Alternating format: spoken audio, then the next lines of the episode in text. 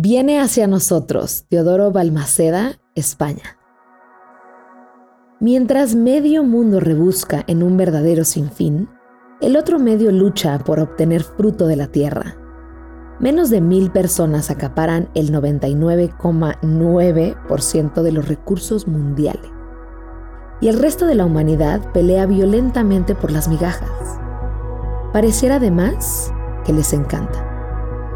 El clima se ha vuelto loco porque medio planeta está congelado o anegado y el otro medio completamente seco, como el más ardiente desierto. En medio de toda esta vorágine, como la flor que creció entre las malas hierbas, una sonrisa se cruza y dos manos se entrelazan. Segunda. Gris, de Melissa Giovanna Peinado Ibarra, México. Quedé boquiabierto ante la belleza de los árboles ese cielo tan limpio y el aire que rozaba mi piel mientras caminaba junto a ese río.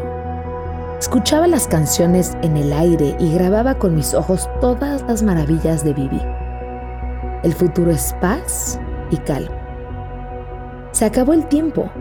Habló la voz de aquel lugar donde por unos pesos teníamos unos minutos para vivir nuestros sueños y ganar poquita esperanza. Me puse mi mascarilla de oxígeno, salí a la gris ciudad para volver a la verdad. Es una lástima que mi presente no me deje imaginar un futuro.